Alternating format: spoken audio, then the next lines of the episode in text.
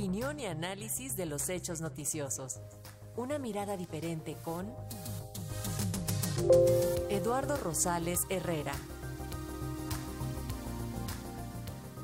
El domingo Francia llevó a cabo las elecciones legislativas donde por primera vez su presidente, Emmanuel Macron, perdió la mayoría. La oposición con Jean-Luc Mélenchon se convierte en la primera fuerza opositora y la ultraderecha con Marine Le Pen logra el mejor posicionamiento en su historia. Para hacer el análisis al respecto, nos contactamos con el doctor internacionalista Eduardo Rosales. ¿Cómo ve el panorama, doctor? Buenas tardes.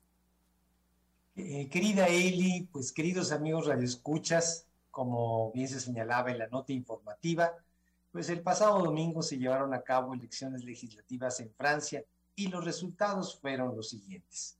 El partido del presidente Macron obtuvo 245 escaños de los 577 de los que se conforma la Asamblea Nacional, que es la Cámara Baja.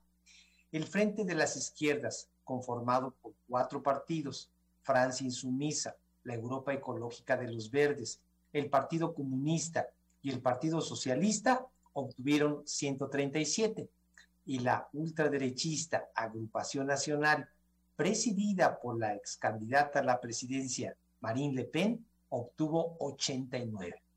Así las cosas, y pese a que el partido oficial obtuvo un mayor número de votos, no fueron suficientes para alcanzar la mayoría, que es de 289 escaños.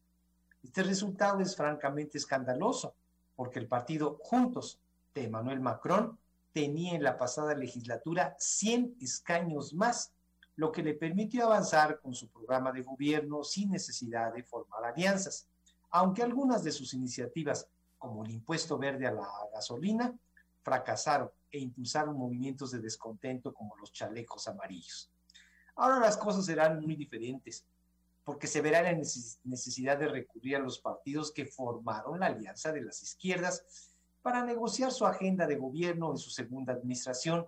Quizá hasta tenga que negociar con la ultraderecha de Marine Le Pen, algo que francamente se ve muy complicado. Sobre este último partido, habría que señalar que la agrupación nacional multiplicó su presencia en la Cámara Baja en 11 veces al alcanzar, como lo acabamos de señalar, 89 escaños, algo nunca visto, lo que quiere decir que desde la primera vuelta de las presidenciales llevadas a cabo hace dos meses en el balotaje y ahora en las legislativas, el avance de la ultraderecha es francamente impresionante.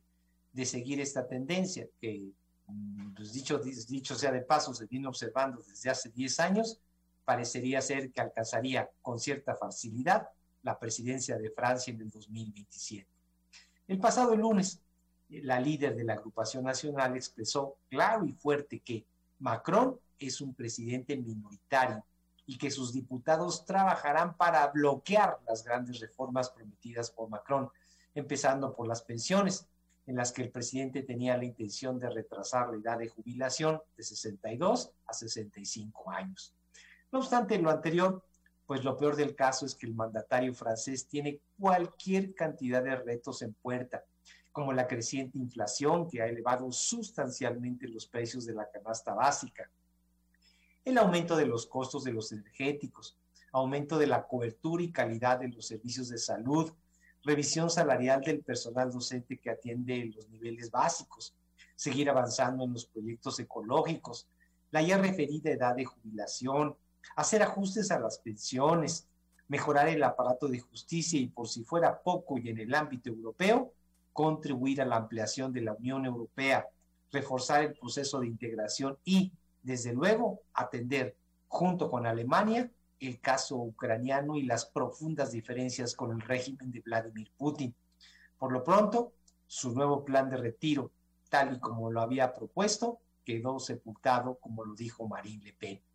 Por otra parte, y dado que no alcanzó la mayoría en la Asamblea Nacional, se verá obligado muy probablemente a negociar algunos cargos.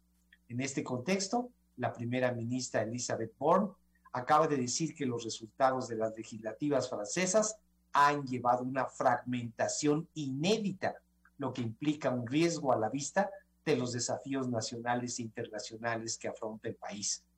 Algunos otros retos a los que se refería la primera ministra es el bajo nivel de crecimiento, las consecuentes medidas de austeridad, las potenciales alzas de impuestos y el aumento de los precios de los servicios básicos. Como se puede observar, el segundo quinquenio del señor Macron en tiempos de pospandemia se ve sumamente complicado.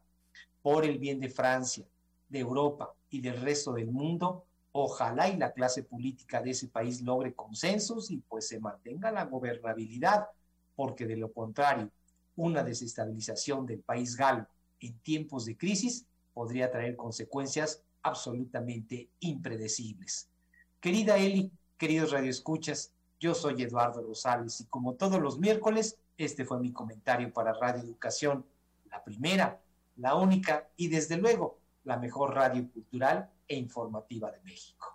Le agradecemos mucho, doctor Rosales, y nos encontramos la próxima semana. Un abrazo, bonita tarde.